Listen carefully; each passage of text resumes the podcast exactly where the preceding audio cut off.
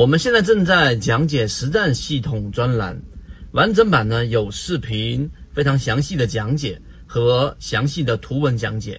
帮大家建立一个完整的交易系统。所以，如果你想进一步的系统的去建立自己的交易系统的话，可以拿出手机，可以直接在缠论专辑的简介找到我。好，今天我们用三分钟给大家去讲讲我们昨天例行进化课里面所提到的随机游走和预测的一个关系。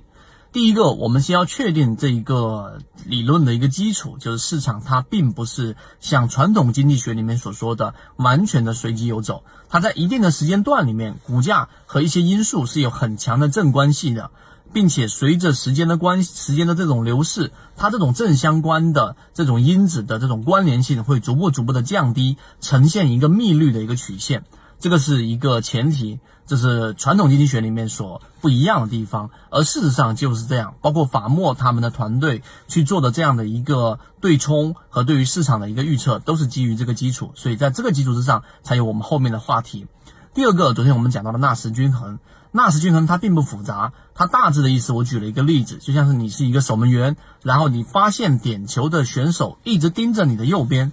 这个时候呢，一般情况之下你会往右边扑，对不对？但如果他说谎了呢，他往左边打，所以这个过程当中呢，就是一个你和对方进行一个博弈的过程。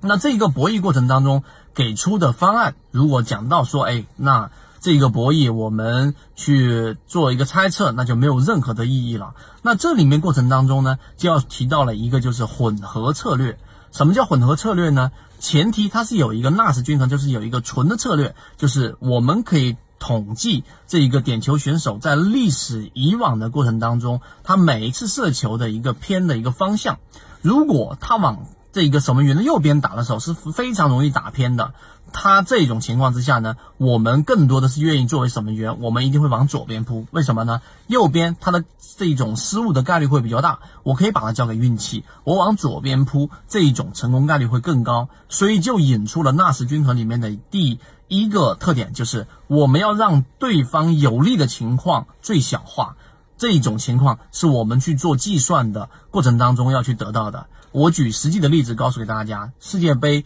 点球的时候，我记得印象很深刻，会有人在守门员的手上递上一张纸条，而这一张纸条上面不是别的，而是通过这个点球选手的历史以往的所有数据，然后进行混合策略，得出一个结果，他大概率会往哪个方向去射门。所以你不要不相信大数据，不要不相信我们说一个人他很难去执行他的随机性。就举例子，你刚才我们说的，你往守门员右边打球的这一种失误率会更高，那么自然而然的你更多会往左边打，并且你会有一个偏好。那这个偏好的过程当中呢，就会通过数据，然后会有这一种计算软件，很多球队里面都有，会得出一个结果。这个是我们预想不到的。第三个点，好，当我们知道市场当中会有这样的一种随机性的过程当中，我们要知道博弈的对象是谁，我们的对手是谁。实际上，我认为应该是自己跟自己进行博弈，自己的跟自己的这一种随机性和概率进行博弈。所以呢，就得出了今天我们讨论出来的一个结果。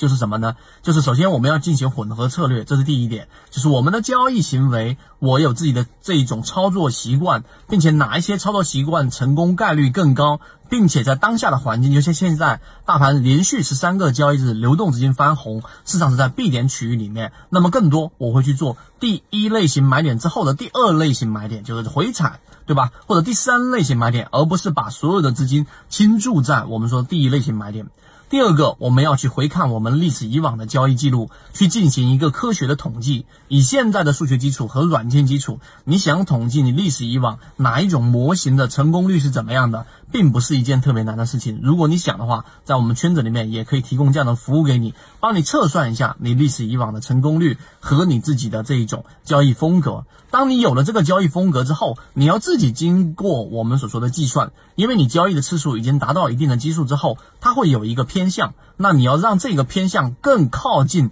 你的稳定盈利的成功概率。这个可能很多人会觉得这个跟自己的交易可能不太相关，但是我认为到了后越往后，你的交易数据越来越多积累，并且行情在不断的变化，我们现在的进化经济学也得出的结论就是，只要你拿对了模式，在对的环境之下，你是有很高的成功概率的。那么这个点上就尤其的关键了。所以这个就是我们昨天进化经济学里面第七讲所讲的随机游走和我们的交易过程当中的这一种混合策略的一个关键。希望对你来说有所启发，和你一起终身进化。更多完整视频可以到圈子里面找管理员老师。好，各位再见。